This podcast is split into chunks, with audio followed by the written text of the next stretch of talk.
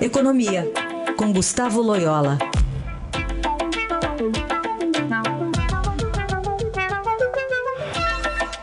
Loyola, muito bom dia. Bom dia. Começar falando sobre uma estimativa do governo federal de que fundos de pensão de até 200 cidades do país podem ter sofrido fraudes. São os casos parecidos com a, os investigados pela Operação Federal, pela Polícia Federal na Operação Encilhamento, deflagrada em abril, que identificou irregularidades em 28 institutos municipais. E essas fraudes podem afetar, afetar fundos de pensão de até 200 cidades. É muita coisa, não é, é Gustavo? É, exatamente, né? E coloca em risco a aposentadoria né, de, de pessoas que, de funcionários e que vêm contribuindo para esses fundos uh, e, e, evidentemente, também o desperdício do dinheiro público que lá foi colocado, né?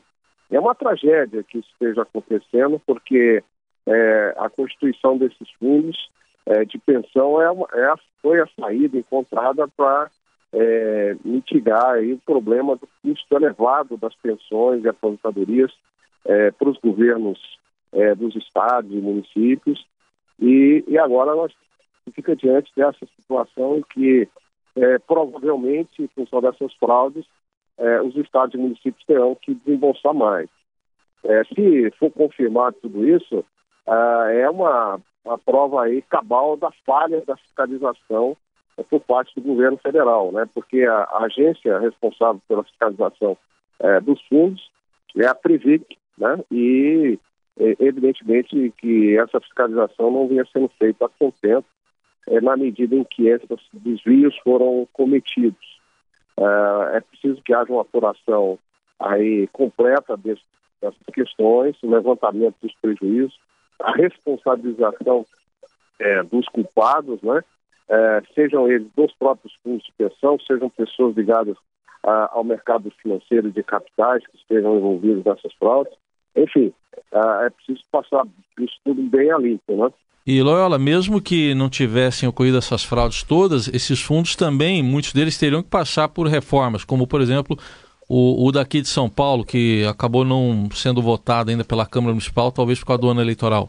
Exatamente, algumas, algumas cidades e municípios ainda não é, constituíram, é, alguns estados, né, é, não constituíram esse fundo, ou constituíram com recursos insuficientes, enfim.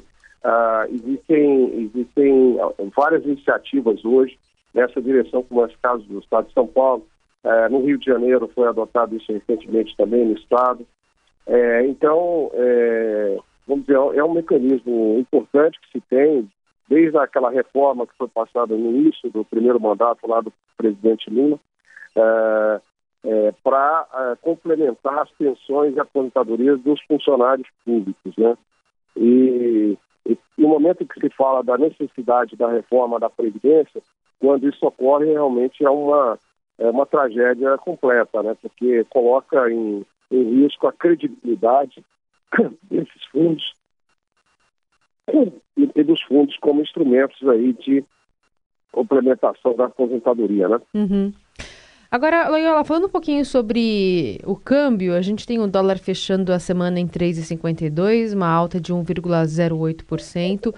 É, e aí a gente tem também uma preocupação que é como essa variação pode influenciar ou não a inflação aqui no país. Você acha que a gente tem é, colchão ou, ou gordura para queimar?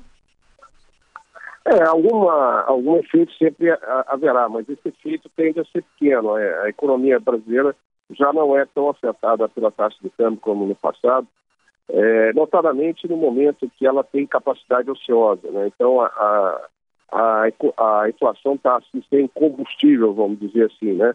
Então, é, pode acontecer é uma alta de, de, de preços momentânea por causa do, da depreciação do câmbio, mas essa alta se dissipa ao longo do tempo, né? porque não, não existe demanda é, suficiente para manter essa inflação é, vamos dizer, em alta.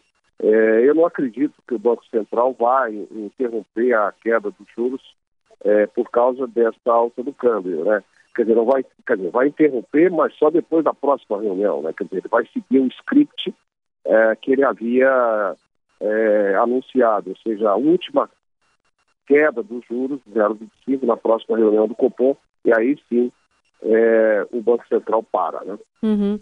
É, e levando em conta também o desemprego, né? As pessoas também não têm tanta renda assim para para acabar, acabar absorvendo essas, esses aumentos que porventura possam ter em alguns, alguns alimentos, alguns produtos, né? Exatamente. Isso significa que a, a chance da, da inflação se propagar pelo, pelos salários e uhum. tal é muito baixa, uhum. né, que é uhum. um canal de propagação. Né? E o desemprego mostra que a economia justamente ela está ainda muito fraca, né? É. embora em recuperação. Muito bem. Então, o Loyola volta a falar conosco na quarta-feira. Boa semana. Boa semana, até lá.